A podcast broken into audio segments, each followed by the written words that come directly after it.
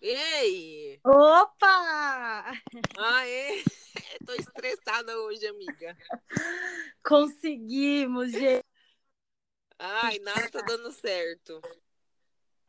Mas não tem problema, isso daí é só pra gente sentir gostinho de vitória no final. É, bora!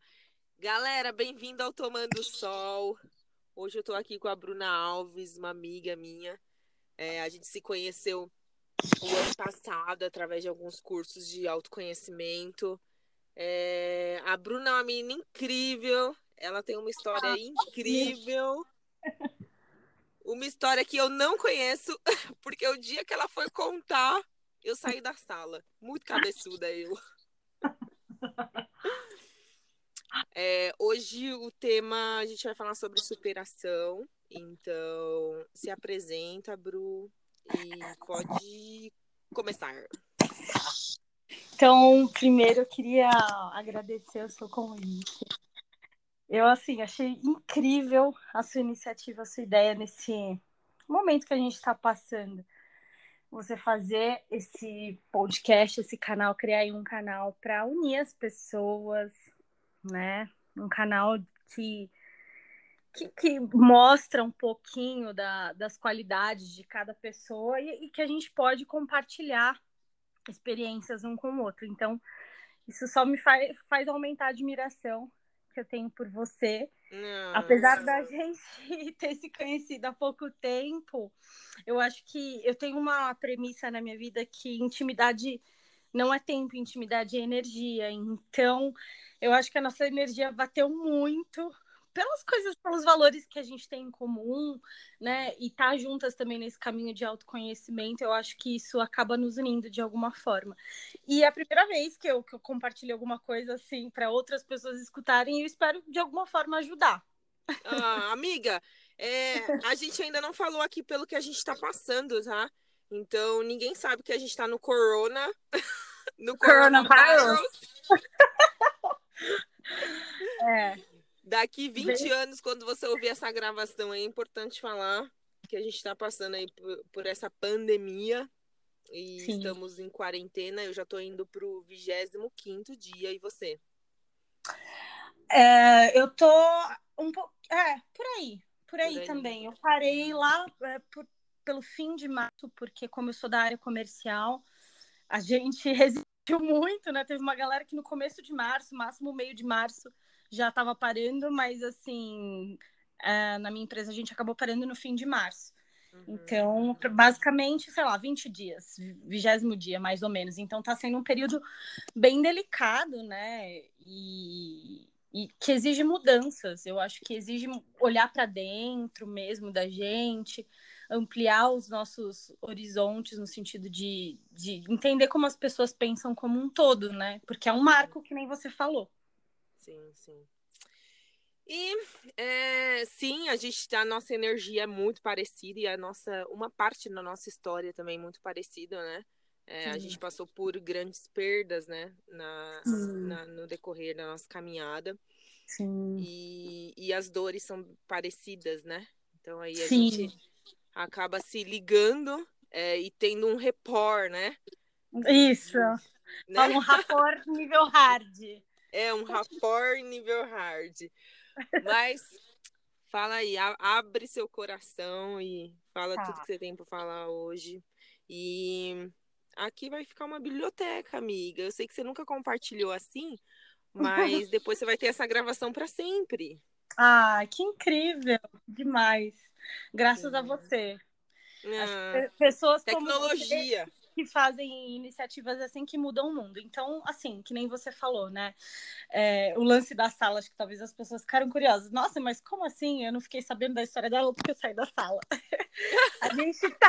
Não, acho que ficou tipo um ponto de interrogação. Verdade, verdade. Sair da sala do bate-papo do UOL. Sensacional. Não, gente, não é sala do bate-papo UOL. É, existe um curso, um treinamento, enfim, não sei como chamar, é, chamado Enneagrama, que é um estudo de personalidades. Melhor curso da minha vida. Eu acho que foi um dos melhores da minha vida. É difícil eleger o melhor. O meu foi o melhor, melhor. Bora. É. E nesse Enneagrama, na verdade, a gente já tinha se conhecido no Mapeando Pessoas, Sim. né? Que também é um autoconhecimento. E daí a gente acabou, a gente já teve um rapport grande ali no, nos intervalos, a gente já já conversava muito, trocamos contato e redes sociais. Daí eu lembro até hoje como se fosse ontem. A Raquel tem cento e poucos, 200 seguidores no Instagram. Instagram bloque, bloqueada. Ela 122. Daí 122. eu falei assim, gente, se liga, eu falei para ela, qual que é seu Instagram? Ela me olhou com uma cara do tipo, cara, como assim você tá me pedindo isso no meu Instagram? Como se eu tivesse pedindo cheque em branco para ela. Assinado. Daí ela, olha só, as pessoas que eu aceito no meu Instagram são pessoas que eu vou levar para a vida inteira. Daí o nível, né, da, de, de, de, de, assim, de, de seriedade com o Instagram. Eu falei, ok, já te melhor já. Se você se você for para a vida inteira, você vem. Se você quiser só um, um momento comigo, você não vem não, entendeu? É, é, gente profunda, né? A Raquel é profunda nesse sentido. É, e, cara, achei incrível isso que ela falou. Nunca esqueça. Eu falo com muita gente e tal, então são perfis diferentes. Então eu me sinto muito privilegiada da gente conseguir construir essa relação, mesmo a gente sendo tão diferente, né? Isso é muito gostoso. E resumindo, voltando ao assunto da sala, teve uma, uma dinâmica lá na sala que a treinadora estava guiando a gente, em que a gente é, tinha uma experiência ali muito profunda com relação à nossa história, né? Com, com o nosso background mesmo, enfim. E a Raquel, bem na hora que eu estava dividindo lá a minha história, saiu da sala. Mas eu saí, amiga, é. esse áudio acontecer hoje. É verdade. Tem Entendeu? Razão. Tudo tem Nada em vão, entendeu? Sim, sim. E assim, é... a Raquel, ela me sugeriu que a gente batesse um papo sobre superação, né? E para mim ela é um exemplo de superação, porque não é fácil, né? É... Você perder uma mãe tão nova e, e ter um mindset tão vencedor como ela tem e, e uma cabeça tão boa para tantas coisas na vida e ser uma pessoa tão coração, assim, sabe? É... Eu acho que é uma virtude muito grande. Mas dizem que a gente só enxerga no outro que a gente tem na gente, né? Que rola, uhum. é uma espécie de espelho. Então, é, quando ela fala para mim que, que rolou um rapport, que rolou essa identificação, é porque, na verdade, eu também já sofri com muitas percas na minha vida, com coisas que são inerentes à nossa vontade, né? Então, é, ao nosso controle. Tô, tô com medo de chorar nesse podcast, amiga. Se der vontade de chorar, chora. chora. Ai, meu Deus. E, e é isso. É... Eu não vou, cara, falar desde minha infância, porque eu acho que é muito boring isso. É, é uma história muito grande, mas dando uma pincelada, é... eu passei por muitas dificuldades na minha infância.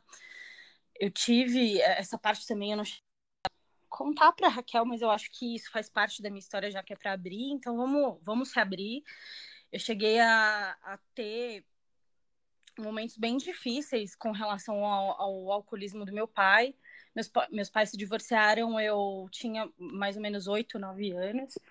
Mas até então, né, eu tenho várias memórias difíceis quanto a isso. Eu, eu assim, sou uma pessoa muito grata, porque eu sei que muitas pessoas, muitas, infinitamente, tiveram infâncias muito mais difíceis que a minha. Graças a Deus, eu nunca passei fome, nunca passei privação, nunca passei dificuldades, mas foram muitos momentos traumáticos. Então, eu acho que antes mesmo de conhecer a PNL, eu tive que ressignificar sozinha muita coisa na minha vida.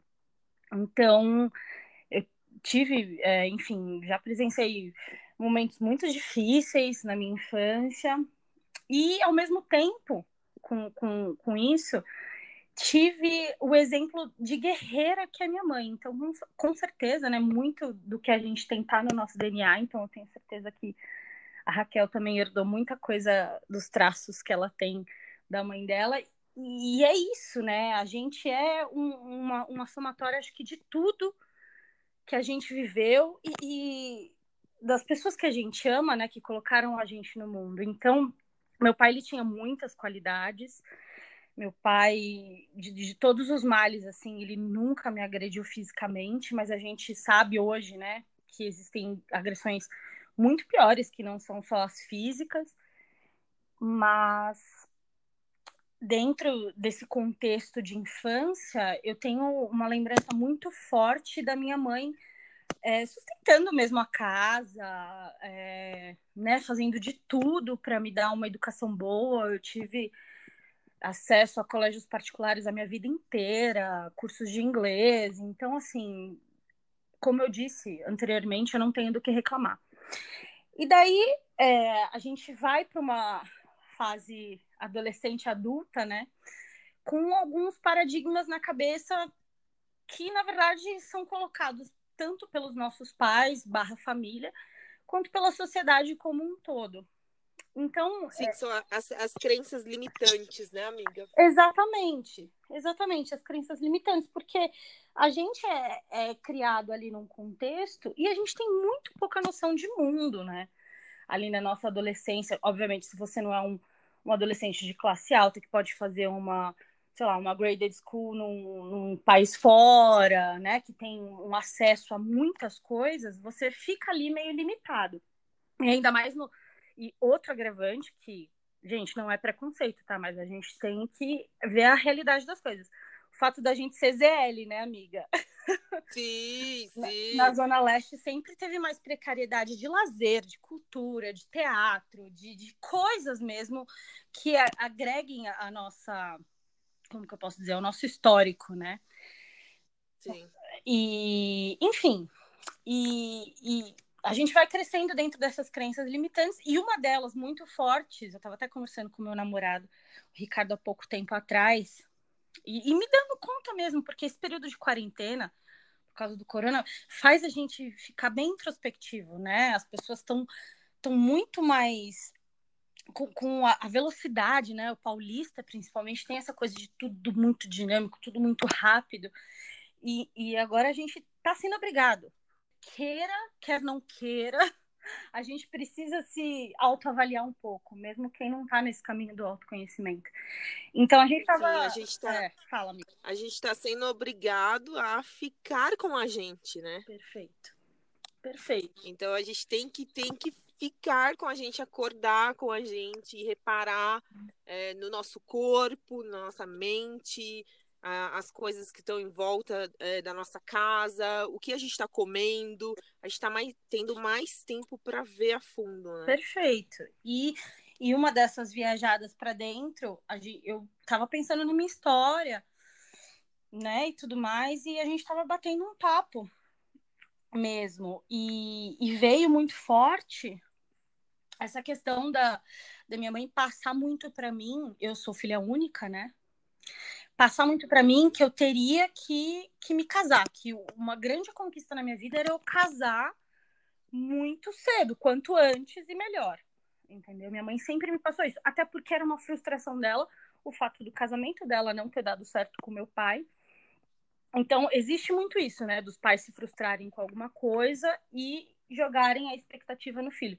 Seja no que, no que for, no casamento, ah, queria ser médico, não pude, vou fazer uma grana e obrigar meu filho a fazer uma faculdade de medicina. Calma aí, entendeu? Sim. É. E, inconsequentemente, a gente cai no plano dos pais. Sim. Porque quer dar orgulho para eles, Sim. porque acredita que aquilo é o certo. Sim. Então, a gente acaba ali entrando no ciclo também. Então, os pais eles colocam as, as expectativas nos filhos, Sim. mas nós, como filhos, a gente também não quer sair do eixo, né? Porque quer dar orgulho pro pai e pra mãe. Perfeito. A, a gente tem, é, é, que nem você falou, essa coisa inconsciente de, cara, eu preciso dar orgulho, eu preciso honrar meu pai e minha mãe, é. entendeu? E, e... É, é, a, é a necessidade de, de mostrar que, que que deu certo para assim que, ó, o jeito que você me criou foi certo, então eu vou te mostrar isso. É a necessidade de provar, né? Exato, exato.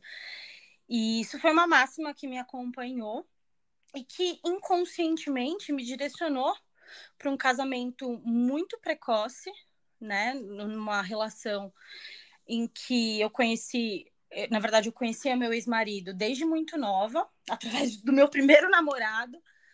Então, eu comecei a namorar muito cedo, eu namorei meu primeiro namorado dos 14 aos, aos 19. Desde os 15, 16 eu conhecia meu ex-marido, daí eu terminei meu primeiro relacionamento e já engatei com, com, com o Rodrigo, meu ex-marido. E, e basicamente a, a, gente casou, a gente juntou os panos com. Eu tinha o quê? 21 anos. 21 anos. E ele era 11 anos, ele é 11 anos mais velho do que eu. Então, eu, sem ter consciência, eu estava sendo guiada por, por, uma coisa que, na verdade, eu, eu, não sabia nem se eu queria aquilo, né? Eu, eu não me questionava.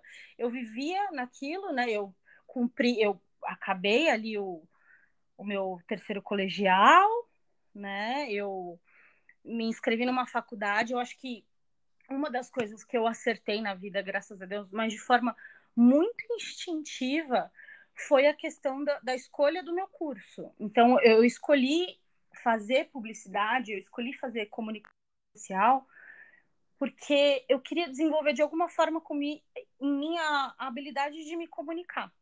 Justamente porque eu, eu sentia a, a.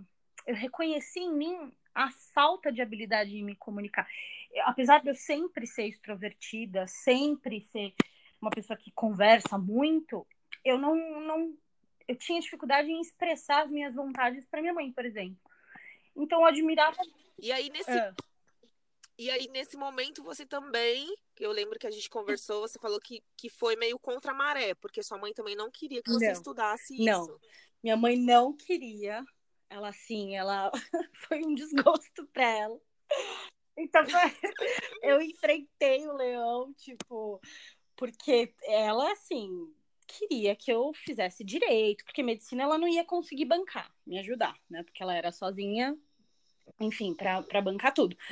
Mas ela queria que eu fizesse ou direito, ou uma engenharia, ou sei lá, entendeu? Alguma ou no mínimo uma administração de empresas, assim. Sempre é, né, amiga? Engenharia, medicina, direito. E aí, se nada der certo, administração. se nada der certo, administração. Isso. É. E, e ali eu fui. É, eu agradeço, assim, o fato de eu. Por isso que eu falo, tudo na vida tem realmente um propósito maior. Então, no fundo, no fundo, eu agradeço o fato de eu ter tido uma infância difícil em alguns pontos e ter é, me reinventado desde muito cedo, porque de alguma forma eu, eu pude enfrentar a situação. Eu pude enfrentar, mas assim, também sem muita clareza. Né? Não é algo que eu planejei, nossa, não, eu vou. Uh, é fazer a comunicação social com ênfase em publicidade e vou enfrentar minha mãe. Não, não, não tinha isso, mas foi um ímpeto, né? Como disse, foi um instinto de, de, de, chegar e falar: não, eu vou fazer isso, vamos ver no que, que dá. Então, um belo dia, daí assim, o universo conspirou, por isso que eu também acredito nisso. Acho que quando a gente toma uma decisão na vida, o universo ele, ele trata, mas você tem que tomar a decisão. O universo ele trata é de verdade aqui dentro. O universo ele trata de, de conspirar ao seu favor. Ele trata de trazer coisas, né? Deus, universo, enfim, acredito muito em Deus. Trata de trazer coisas no nosso caminho que nos ajude. Então eu tomei a decisão de fazer a comunicação social. Veio uma pessoa, eu não sabia nem por onde começar. Eu lembro até hoje que veio um cara ele, ele vai dando as ferramentas, caminhos e pessoas para te ajudar. Mas o primeiro ato é você que toma. É isso. Porque ninguém vai fazer nada por você. Você tem que tomar a primeira postura. E não vai sair do céu. A partir da primeira postura, a partir da primeira postura, você vai estar no lugar certo, na hora certa, com as pessoas certas, e aí vai acontecendo. É Sempre vai ter alguém para te conectar, né? As coisas acontecem muito. É, a maior parte das coisas que aconteceram na minha vida foram através de conexões, de pessoas que eu conheci, de porque eu estava naquele lugar, não sei porque eu estava naquele lugar, mas enfim, eu estava e aí vai acontecendo e, e enfim. É, mas o primeiro passo é você que tem que dar mesmo. É, fala do cara. Sim, e só para também não me estender muito nesse, nesse assunto, o cara da universidade, né, na época Uninove, Universidade 9 de Julho, chegou lá na minha sala, no terceiro colegial. Olha, a gente está fazendo inscrições aqui para a universidade e tal, e a gente está com desconto nos cursos XPTO, e um dos cursos era comunicação social. Eu falei, opa, isso é um sinal, a gente tem que estar tá atento aos sinais, né? A gente precisa estar de orelha, de orelha levantada. falei, opa, isso é um sinal. Então, me inscrevi, fiz o, o vestibular. Tudo bem que é Uninove, né? Faculdade particular, não, não é nenhuma faculdade top. Me formei lá, amiga. Me formei formou, lá. Se formou lá. E assim, Cara, eu fui a segunda da minha turma. Existiam. É, eu não sou CDF, tá? Nunca fui, muito pelo contrário. Mas, é... então, uma das coisas que me con... que convenceu a minha mãe a pagar a minha faculdade foi o preço que acabou ficando, que foi ridículo, pelo fato de eu ter sido a segunda da minha turma no vestibular, quando saiu o, o resultado. Então, assim, cara, era para eu fazer, entendeu? Fiz comunicação, foi ótimo. É, isso no meio da minha tormenta em relações pessoais, isso era algo que me salvava. Em contrapartida, é, comecei a, a morar com o Rodrigo, meu ex-marido. A gente vi, levava uma vida né, de casal. E eu não fazia ideia do que era, na época, é, abusos no relacionamento, né? O, o que, que era um relacionamento abusivo. E hoje eu vejo que, apesar dele também nunca ter encostado a mão em mim, né? Nunca ter tido feitos gravíssimos, ele tinha atitudes muito abusivas comigo, do tipo, cara, controlar a minha vida, assim, controlar minha vida, entendeu? Ia me buscar na faculdade todo santo dia, tipo, é, era uma coisa de louco, assim, é... me perseguia, chegava a me perseguir, tinha ciúmes, eu não podia ter amigo homem, eram umas coisas muito loucas. Só que eu tava tão presa ali naquela crença de que eu tinha que manter um relacionamento, eu tinha que casar, e ele era um cara mais velho, ele sabia o que ele estava fazendo, e não sei o que, não sei o que, que fui levando. Resumindo, eu engravidei. Uh, engravidei com 23 anos. Foi muito inesperado. Eu não, eu não estava planejando essa gravidez. A Giovana foi algo era para acontecer, que era de Deus mesmo, por alguns motivos. Eu, eu até te listo aqui. Eu tive um. Apesar dele ter todas essas atitudes abusivas e tudo mais, eu, eu sempre tive um, uma, uma, um desejo de liberdade muito forte dentro de mim. E até a própria questão de eu sempre ter tido o exemplo da minha mãe como uma guerreira, eu tinha esse meu lado. Então, ao mesmo tempo que eu me deixava. É, me deixava levar pelo, pelo esse estilo de relacionamento tóxico, eu tinha, eu escapava pela tangente. Então eu tinha algum, algumas ações para conquistar minha liberdade, minha independência financeira. Enfim, eu trabalhei meu primeiro trabalho durante meu segundo trabalho, na verdade, eu fiz um estágio em Buscapé. Meu segundo trabalho foi numa agência de trade marketing, onde eu fiquei quatro anos. E, e eu estava pagando com meu salário um, um, mini intercâmbio na Califórnia, porque eu fazia inglês em, para, em paralelo e eu queria, eu sempre tive esse sonho de encarreirar mesmo, de crescer, apesar de, de achar também que que o casamento ele tinha que vir junto. Eu tinha também essa vontade de encarreirar, graças ao exemplo da minha mãe de ser muito guerreira e trabalhar fora. Então, eu eu paguei esse curso e, cara, engravidei no meio do caminho, mas fui para Califórnia grávida. Fiz todos os exames com meu médico e tal. Não, tá liberada. Então, assim, enfrentei tudo na minha vida também, todo mundo querendo que eu não fosse. Então, mais um divisor de águas na minha vida que eu acho que é, eu sou grata, entendeu? Tipo, ah, não, como que você vai grávida? Não vai grávida? Isso é muito perigoso, enfim, todo aquele drama. Só que, só que, o timing era três meses depois de eu, da Giovana estar na minha barriga, então, teoricamente, o, o, período de risco já havia saído. Então, eu bati o pé falei: não, eu vou. Fui. Então, assim, fui, foi ótimo, foi uma experiência incrível e é impressionante, amiga. Daí, isso você tem que falar um pouquinho também, como viajar abre nossa cabeça, né? Eu, é, é, sim, é muito sim. louco isso, né? É muito. Essa. É essa. Como que é? A, a minha decisão de ter é. ido morar em Londres, eu, eu também não, não compartilhei com ninguém, amiga. Então, esse drama que você viveu, assim, das pessoas falarem, não vai, vai, não vai, vai, eu não, eu não tive, não sei. Então, eu escolhi as pessoas certas com que eu pudesse compartilhar para me dar força uhum. para ir. Você foi uma uhum. delas. E, e tomei minha decisão e compartilhei, tipo, somente com meu pai e meu noivo, todo o processo pré-viagem, né? Processo de é, cancelar algumas contas, ou essas coisas que a gente tem que fazer antes de ir uhum. embora. E, e aí depois eu postei uma foto quando eu já estava lá.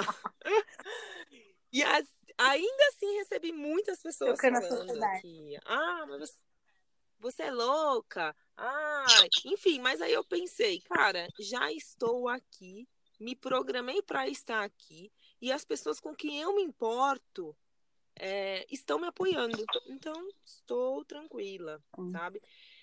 É, só para aproveitar e entrar um pouco no gancho, que às vezes as pessoas elas não vão respeitar o seu sonho, a sua vontade, como você Sim. mesma, né?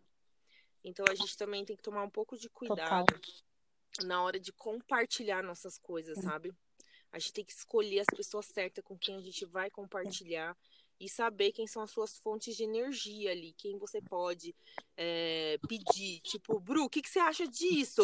E aí você sabe que ela vai te dar um gás. Porque pessoa para nos colocar para baixo tem um monte, tem um monte né? E tem muitos, muitos daqueles amigos também que eles só querem ser seus amigos para te consolar na hora ruim.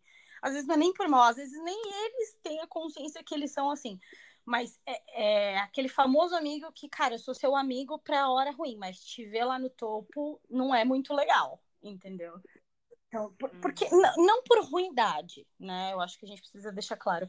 Não por falta de caráter ou por, por ruindade, mas porque é muito difícil para as pessoas entenderem é, que elas podem perder ou se afastar de outras que decidem sair da zona de conforto delas. Porque eu, eu não tô tendo a coragem, eu não tô dando passo para sair da minha zona de conforto. Então, automaticamente, eu não quero que as pessoas que eu amo, as pessoas próximas a mim, todas saiam e se afastem de mim. Porque você entende que, que acaba ficando num nível diferente, né? Você acaba, você acaba se nivelando as energias ficam muito distantes. Não é que não existe mais o amor, não existe a, a compaixão, não é nada disso, mas eu passei por alguns processos desse também, de reciclar amizades, de renovar amizades, que na verdade são, são pessoas que, que têm mais ou menos um pouco da, da sua experiência, são pessoas que têm é, a cabeça mais ou menos parecida com a sua. Eu acho que as pessoas não têm que ser iguais, muito pelo contrário porque elas se complementam, mas é, são pessoas que, que de fato torcem para você voar. Entendeu? Torcem para literalmente, torcem para você voar, cara, porque são pessoas que acreditam no próprio potencial e sabem que elas podem também, Sim. né?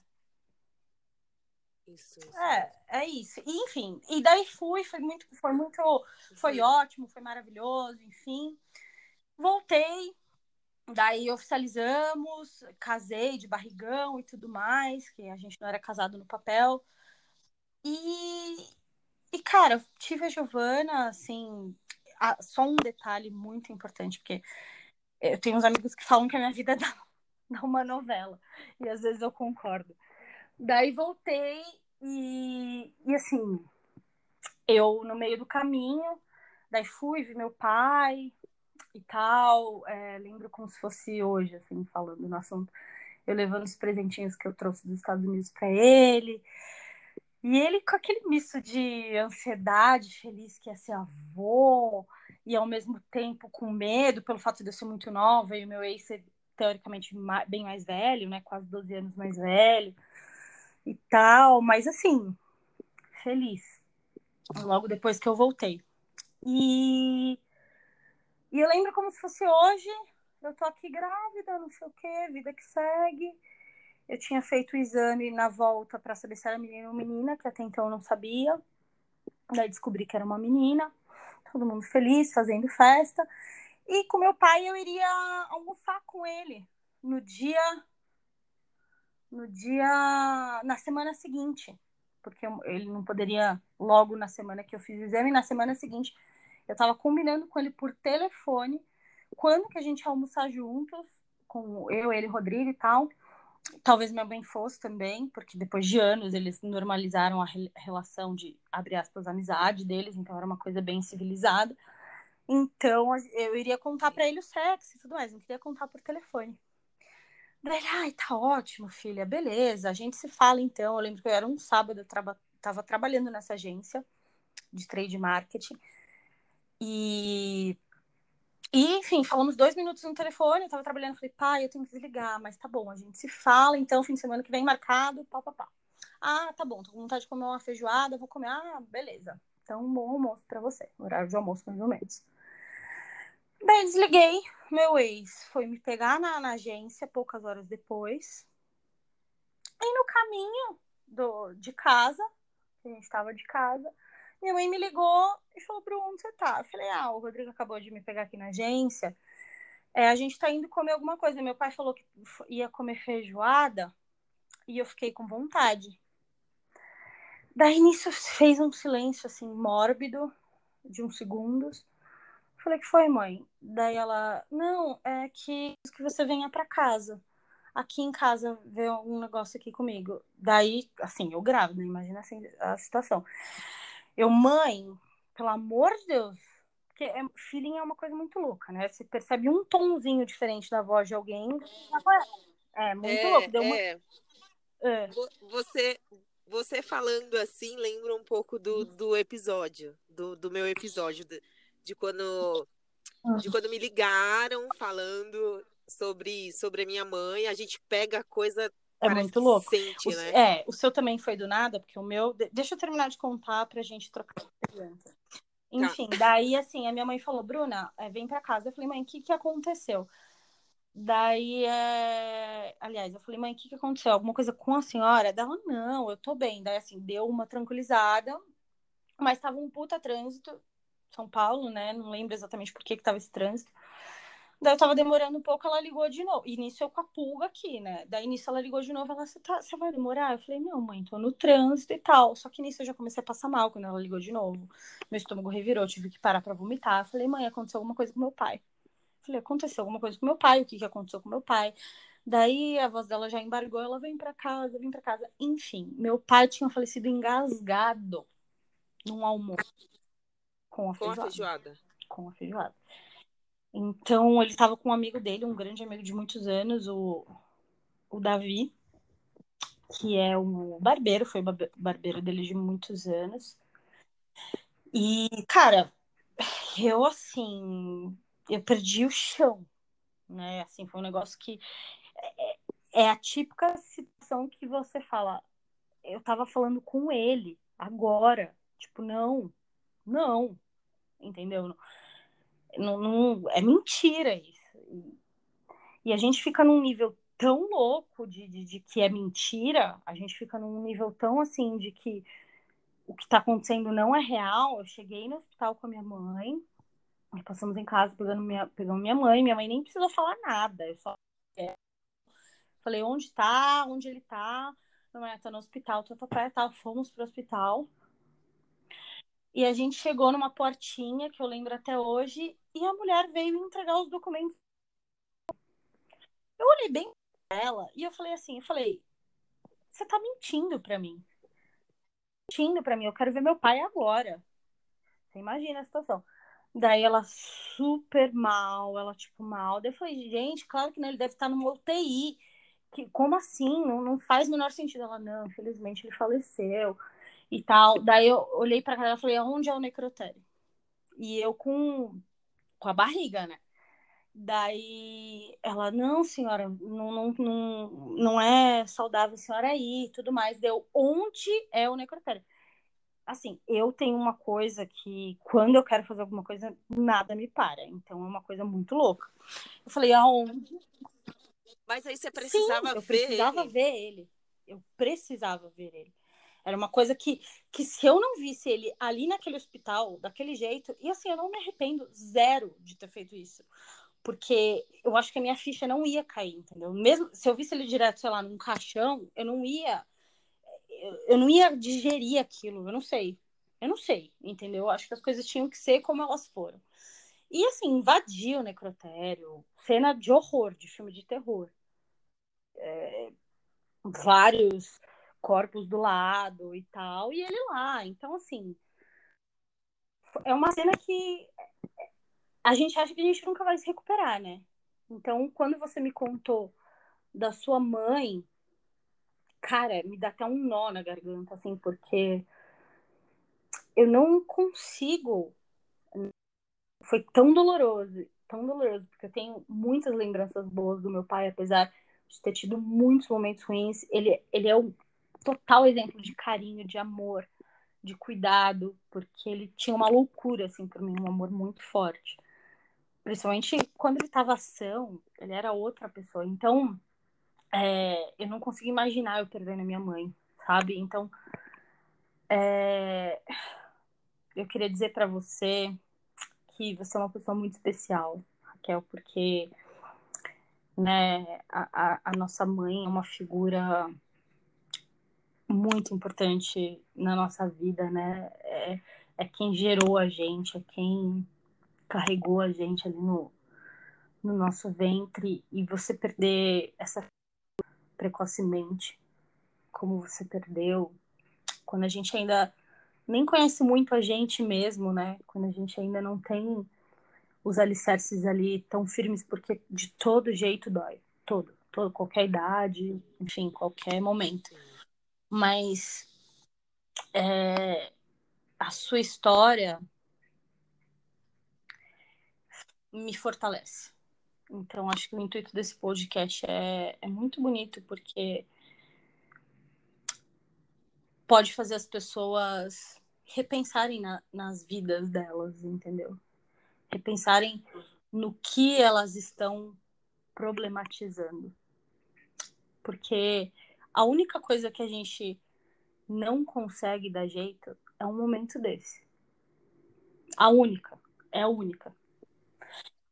O único momento na nossa vida em que acabou, ponto final, de fato vem a morte. Então, é... não se abatam tão grande. Óbvio que nós somos seres humanos e a gente sempre vai cair, a gente sempre vai chorar, a gente sempre vai errar. Mas, sabe, tenham a certeza de que no dia seguinte Deus vai mandar o sol de novo, entendeu? Para que um novo dia aconteça. Então, eu acho que a, a, nossa energia bate também por isso, porque é uma coisa tão profunda, é um valor tão profundo. E eu acho que a gente tem esse valor bem parecido. Você me corrija se eu estiver errada. Não, não, não tá errada, não.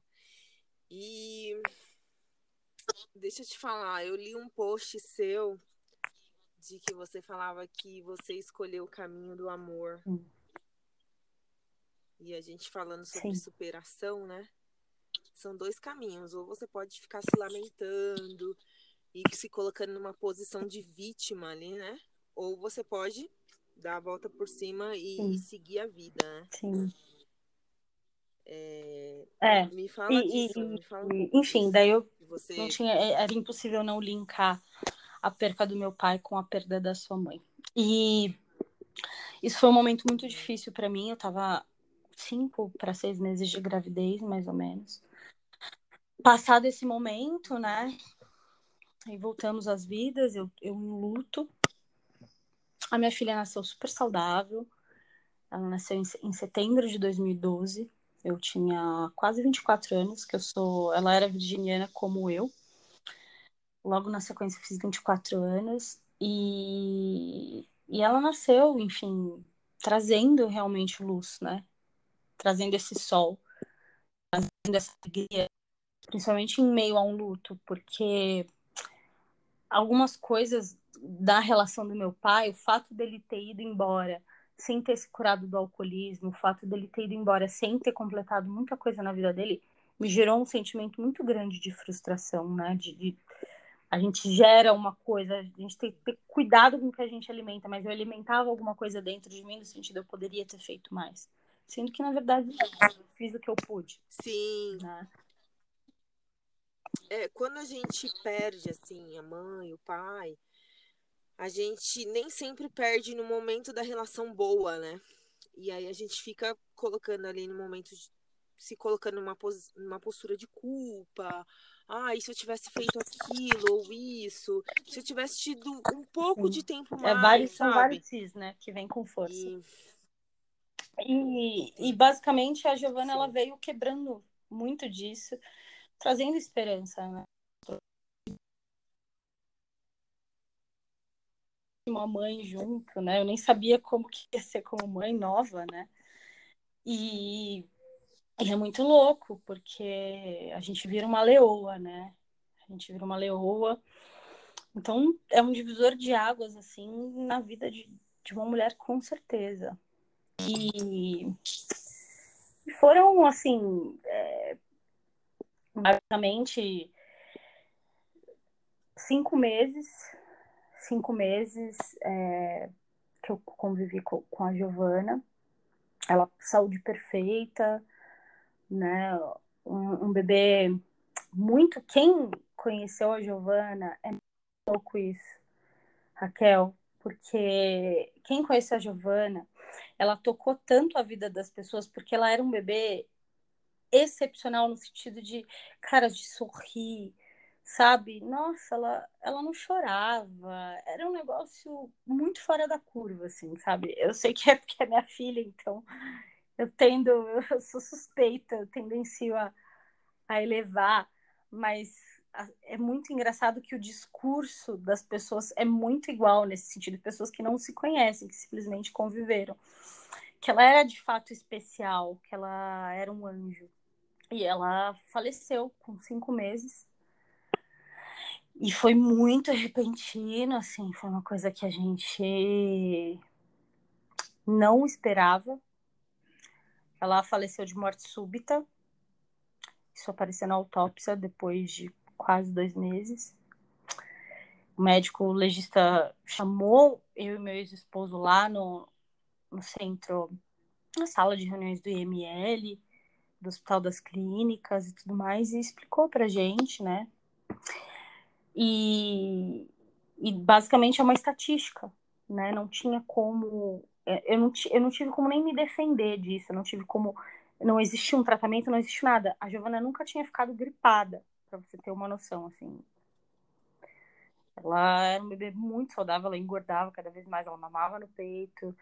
Era algo que, que para mim, assim, isso nem passava pela minha cabeça, entendeu? Pela nossa cabeça, né?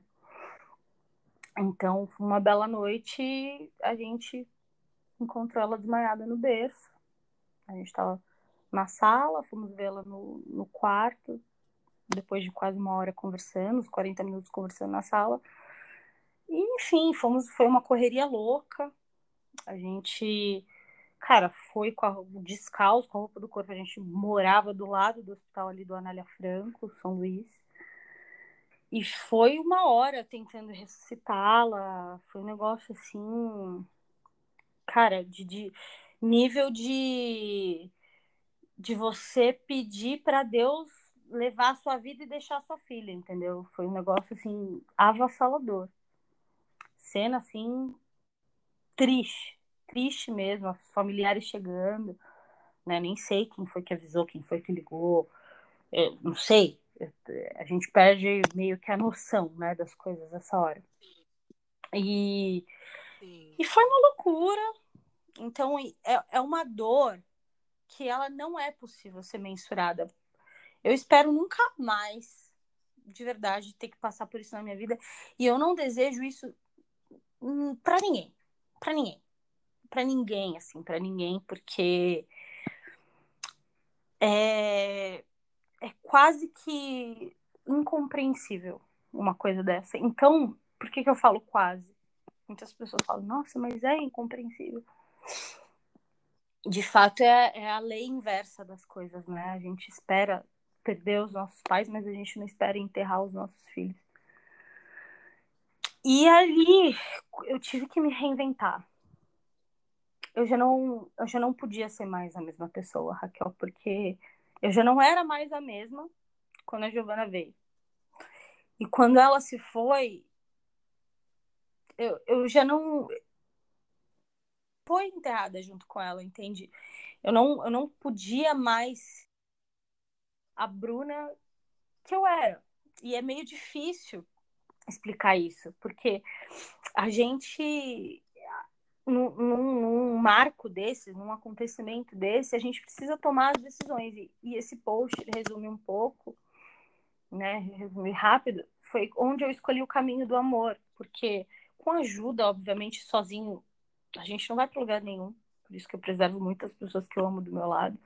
Então, família, sabe? Amigos, Deus, Deus, seja, seja lá o que você acredite, eu não estou trazendo religiosidade para cá, eu estou trazendo uma crença, uma fé em algo maior, em algo que é maior do que, do que isso tudo, maior do que isso tudo, maior do que eu, maior do que você, maior que esse coronavírus, maior, maior. Então, é, quando você traz isso à tona, quando você se reconecta com isso, vem um fôlego que você não sabe, na verdade, de onde vem. Que essas coisas sem explicação, elas têm uma explicação, que é o, é o sobrenatural de Deus que é o extrafísico, né? E essa força que só pode vir, vir dele, que é que eu precisei me apossar, precisei tomar posse disso e, e aceitar a ajuda das pessoas que me amam, aceitar o, o amor, o carinho e ao mesmo tempo começar a querer falar do assunto. Né? A gente se reclusa, a gente se esconde, a gente se fecha, a gente para de comer, pelo menos foi como eu reagi logo no começo, mas daí você vai tendo doses, né, homeopáticas de amor, você vai é, tendo encontros com Deus, conversas. Sim, e você também vai conectando é, essa história não como uma tristeza, você passa a ver como uma história de amor, né? E aí você quer Total. falar sobre isso, mas você já quer falar como uma leveza. Você não Total. quer mais falar como um. Total. Luto. Então, é, passada essa pior fase, né, de, de, reclusão, que eu cheguei a 50 quilos, tipo, eu tenho 69, 70, só pra você ter ideia. Cheguei a 50 quilos, passada essa fase, eu. que eu acho que, que até eu passei rápido, foram alguns meses, eu eu comecei a querer. Ah, tá, o marco, é por isso que eu falo. Uma, uma, uma situação que me fez também querer sair dessa, dessa situação foi que eu tava um belo dia com as minhas amigas e, cara, fiquei mal no nível do tipo, minha saúde é muito de ferro, eu não pego uma gripe.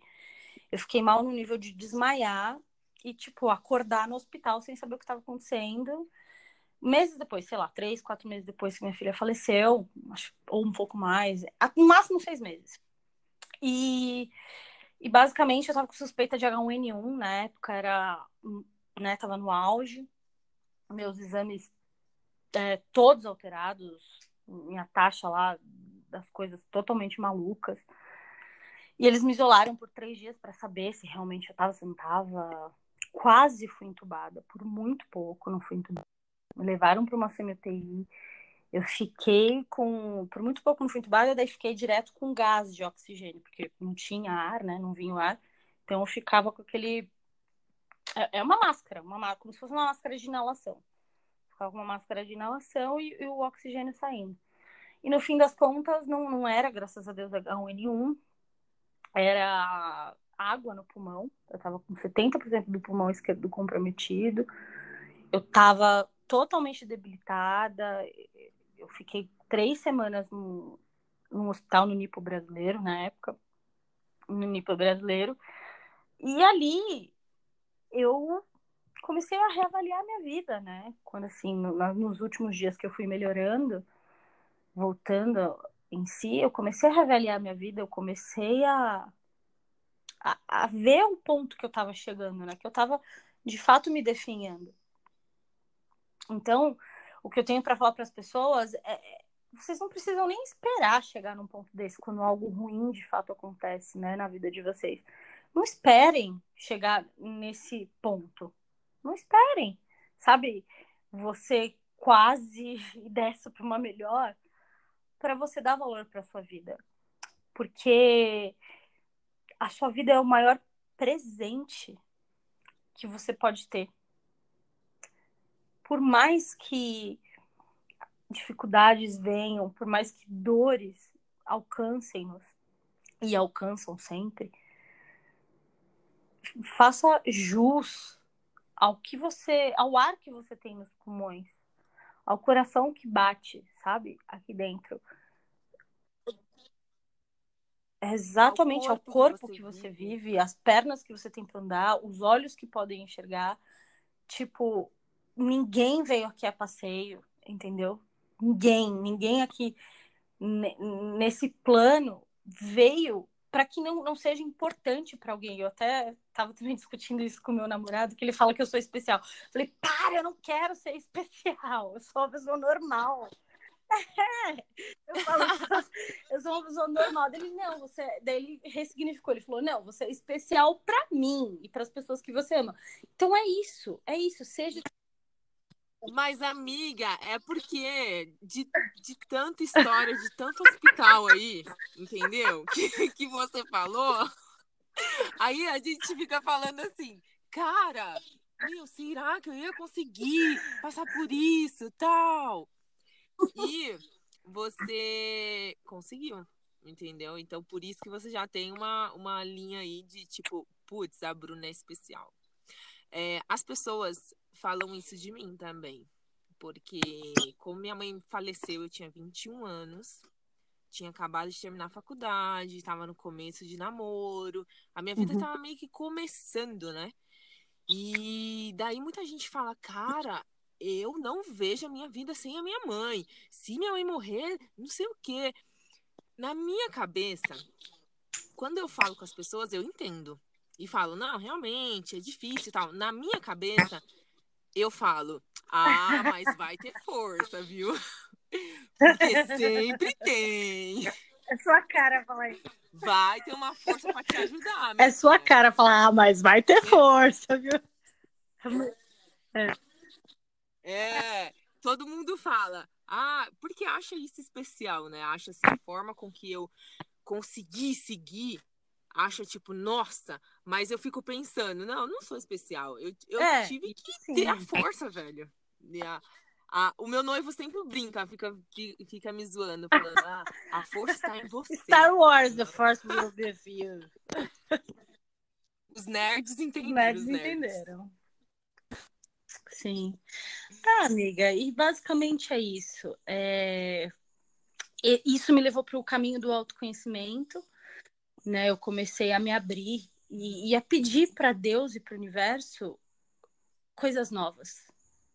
Por isso que eu falo, quando a gente pede, quando a gente pede, cara, Deus escuta a gente. Eu tenho muitas.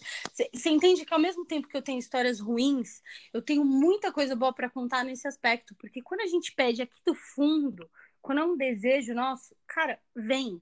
Não, não tem como dar errado. Pode demorar um pouco, mas não tem como dar errado. E coisas novas começaram a vir. Que coisas novas, Bruna? Cara, possibilidades. Novas possibilidades. Para você ter uma ideia, de novo, a, a questão de, de viajar né, é um marco também na minha vida, é um ponto importante, porque eu tenho uma amiga que ela mora 20 e poucos anos na Suíça e ela sempre convidava eu e meu ex-marido para ir visitar ela. Teve casou com um suíço, tem uma filha. E ela, e ela vem todos os anos para o Brasil e ela sempre chamou a gente: venham para a Suíça, vocês vão amar e tal.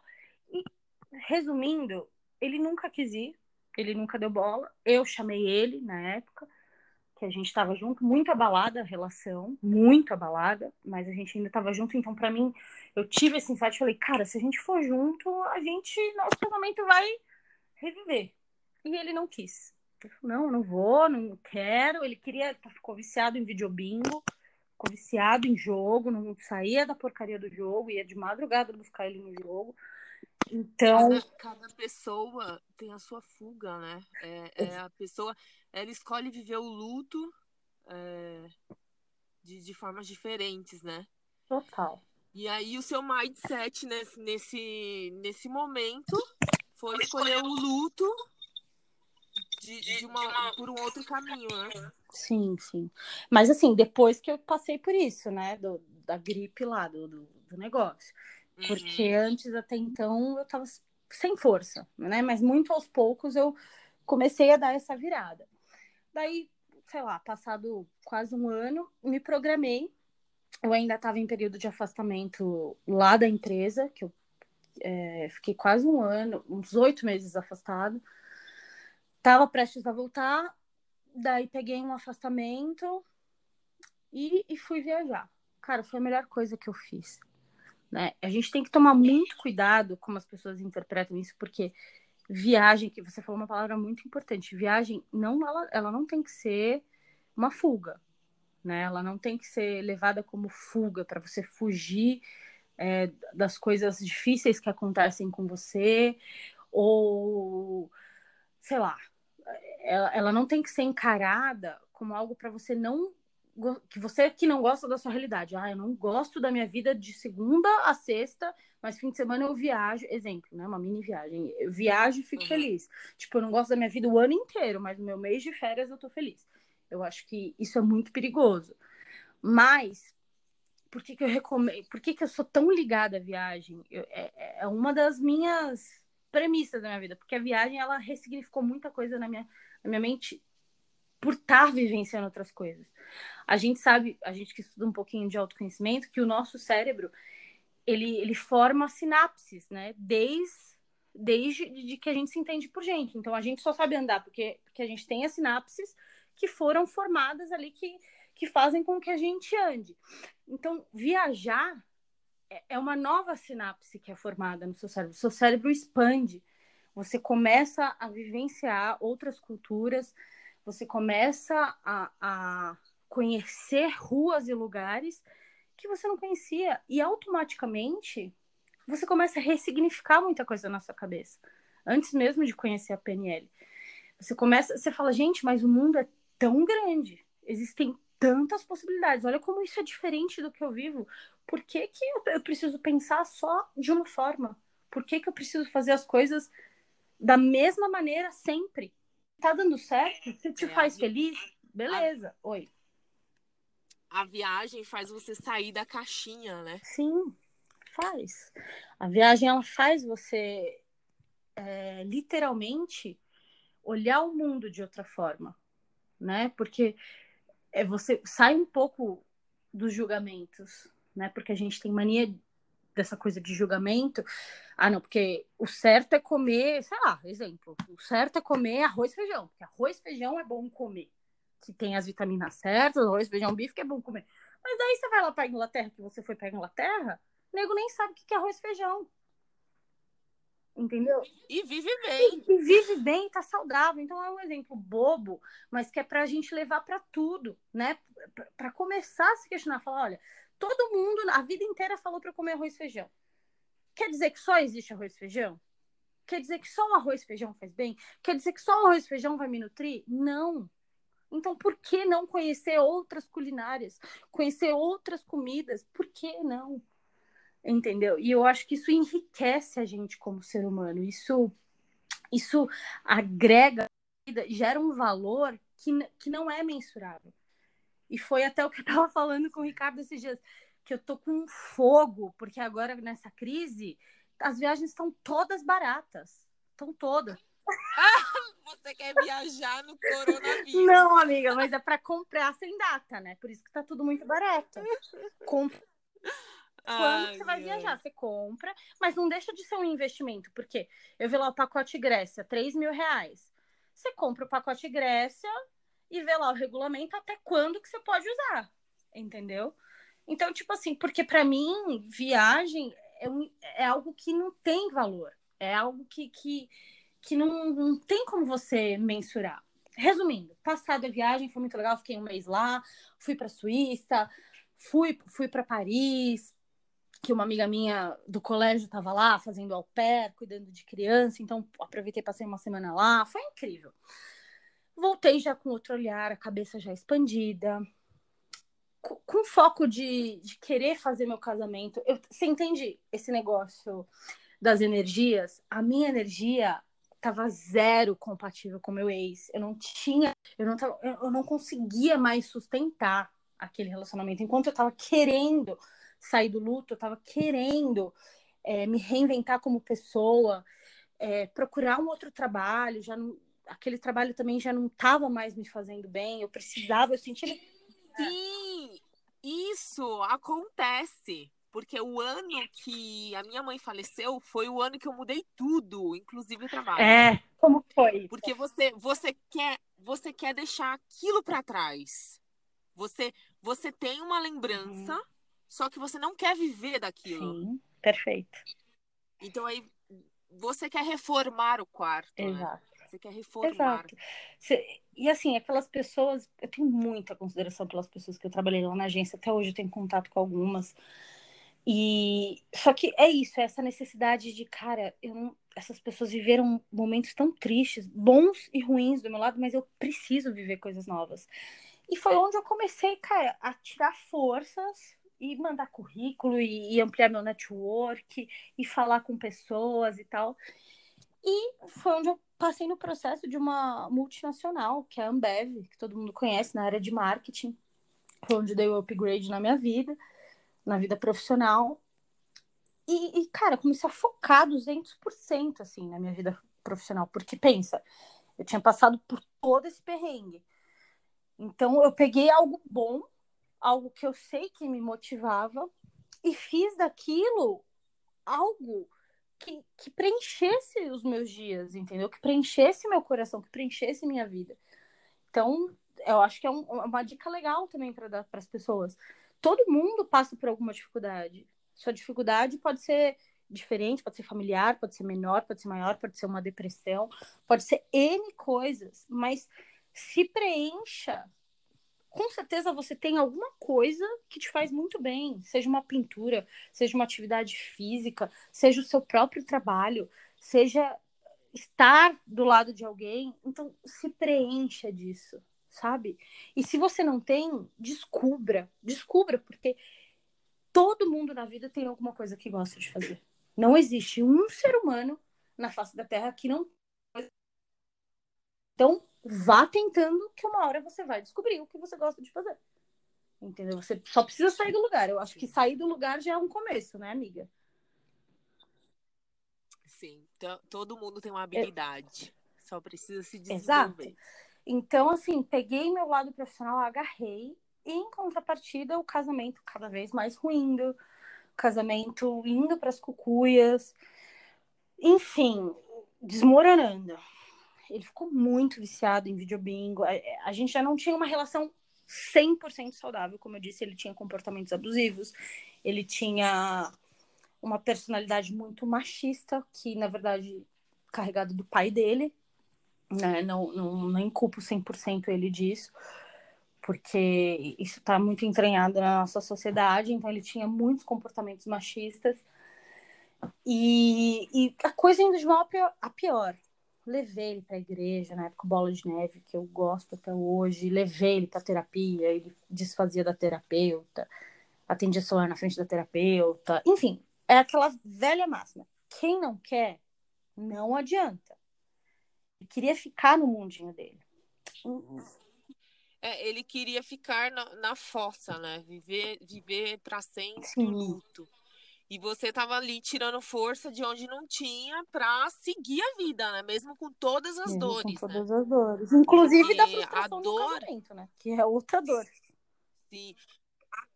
E a dor, ela, ela ameniza, ela nunca passa. Você sempre tem um, um negocinho ali dentro de você. Então, tipo, não, não vai falar assim, nossa, a Raquel vive bem, ela esqueceu até que a, que a mãe dela morreu. A Bruna nem lembra mais da Imagina. filha dela. Isso, não, não existe. A, a gente sempre lidar ali com a dor, a dor sempre tá. É, só que aí você tem que ressignificar, né? Total. e, e, e seguir e seguir a, a, a vida, Sim. né? É, eu admiro muito a Bru. Ô, Bru, vamos, vamos encurtar que já tá uma Sim, eu hora. nem tinha visto. Então, vamos, vamos chegar para os finalmente.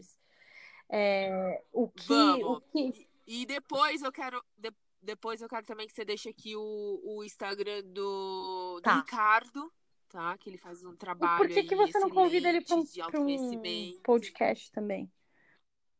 É mesmo, Ah, vai ser incrível. Vou deixar. Vou deixar, vou deixar o meu Instagram e o dele. E, amiga, basicamente é isso. Obrigada pelo seu convite, mas só para finalizar, o que me fez realmente sair disso foram os caminhos que eu decidi trilhar, foram as minhas escolhas. Então, mesmo envolto de tudo isso, desse tanto de problema, nesse meio tempo minha mãe também teve um infarto, por todas as né, angústias, ficou doente. O que me fez sair da minha zona de conforto foi realmente ah, é, ter a ânsia por viver momentos melhores, por dar valor ao que eu, ao que, ao que eu tenho de mais precioso que é a minha vida. Então, cami caminho. E, e a É. ânsia, e a ânsia, olha, eu falo que vou terminar e fico É. falando. E a, e a ânsia do novo, né? exato, exato. Porque a gente já passou por tanta coisa triste e ruim que você fala, meu, eu não vou ficar, minha vida não vai ser só tristeza, não. Eu quero algo mais, eu quero É eu quero, eu quero novo, eu quero viagens, eu quero comidas, eu isso. quero amigos, eu quero, quero É coisas isso, novas, é né? perfeito. Então, busque essa ânsia pelo novo sempre. Saia do. Isso, isso tem um, um preço. E o preço de, dessa bu- busca, essa ânsia pelo novo, é sair do papel de vítima. Então, quando você toma realmente as rédeas da sua vida e você fala, cara, eu não aceito viver só isso. Claro que, que, que tá fora do seu controle, você não tem o que fazer. Mas o que que tá dentro do meu controle? Então, assim, se trabalhar em cima disso, estar aberto a ter experiências com autoconhecimento, com programação neurolinguística, com, com novos, novos inputs, novos insights na sua cabeça, né? É, tá perto de pessoas que você se inspiram, que também passou por dificuldades e, entender como que essas pessoas passaram por essas dificuldades, o que que elas pensam, né? E modelar, fazer a modelagem. É isso. Sim, sim. A meditação também ajuda, porque você se encontra com você mesmo, Sim. é, evoluir o seu, o seu relacionamento com Sim. Deus, né? É, sair ali só de. Porque tem muita gente que tem contato com Deus somente na Não, igreja, né? pior coisa. Ter contato com Deus no, no seu isso. quarto, né? É, tomando banho, dirigindo, é, e, e, e aumentar o seu relacionamento. Perfeito. E ver Deus né? em todas as coisas, né, amiga? Ver Deus em tudo, eu acho que é muito importante. Obrigada, Sim, amiga. sim. Obrigada. O, o meu- Obrigada a você, Bru. Você é uma pessoa incrível. Eu sempre falo isso pra você. Obrigada. É uma pessoa que eu sempre quero estar do Também meu quero. lado. E a sua história é, inspira muito, porque era pra você ser uma pessoa muito dramática e triste, e você sabe disso. Só que aí você escolheu o outro caminho, que é o caminho da superação e do amor. Obrigado por você compartilhar Obrigada, obrigada, com amiga. gente. Tenho certeza que a sua história vai chegar na pessoa certa, a pessoa que tá Amém. precisando ouvir Deus isso. É, e aí é o papel aqui do, desse, desse Show. podcast, né? Que, a- que outras pessoas se inspirem em histórias reais, né? Histórias que, olha, ela passou e superou, então é, tem que ter um. A gente tem que olhar pra frente, É né? Pro isso. futuro e ver que a gente não é essa situação que É tá sendo agora. Eu não sou o que eu fui, eu não sou a situação que eu tô vivendo. Eu Tem uma palavra que eu ouvi no Bola de Neve, que foi num, num Réveillon que eu passei lá. que o Rina falou e eu nunca esqueci, nunca mais eu esqueci. E, e ela fala o seguinte: perdas momentâneas não significam derrotas eternas. Então não faça da sua perda momentânea uma derrota eterna na sua vida. É o que eu tenho para falar. Uh, eu não, Rina. Acabamos aqui, gente. Acabou. Valeu aí 70 minutos, é entendeu? Ô, amiga, deixa aí seu Instagram, deixa o Instagram do Ricardo, fala aí que você vende na área, que todo mundo me pergunta quando eu posto. Aproveita e Não, faz o amiga, merchan. para com isso, que já vai ficar muito longo, mas uma coisa eu posso falar. Se vocês querem é, conhecer produtos, trabalhar beleza, tanto de fora para dentro quanto de dentro para fora, me procurem. me procurem. Raquel é minha cliente, já usufrui dos produtos que eu vendo, são maravilhosos. Trabalho imunidade, que é um assunto muito importante hoje também. E é isso, me segue lá no Instagram, Alves Santos. E Peraí, re repete que eu acho que a conexão tá. ficou ruim. O, o Instagram é bru, arroba bru, underline, Alves Santos, daí tem os dois S juntos mesmo. E o do Ricardo, que é uma pessoa incrível também, que depois é, vocês gravam um podcast aí juntos, que eu tenho certeza que ele vai acrescentar muito, é arroba Ricardo Marcondes Oficial, tá? Sim, e o Ricardo, importante falar que o Ricardo faz Sim, live, né? toda quarta-feira. O Ricardo já veio na minha nova fase, Bruna, da vida, depois que eu me reinventei, depois que eu me trabalhei, depois que eu já superei tudo, daí as nossas energias compatíveis se encontraram aí no meio do caminho. Ele é um presente para mim, é um homem incrível. A declaração, a declaração de amor. E, e é isso, não vou ficar fazendo muita propaganda. Deixa vocês verem com os próprios olhos de vocês e a Raquel bater um papo com ele para vocês conhecerem mais. Isso aí. Valeu, Bru. Obrigada. Um beijo um enorme, beijo. amiga. Te amo. Boa noite. Também. Beijo, amo, gente. beijo. Fica com Deus. Tchau, tchau. Amém. Tchau, tchau.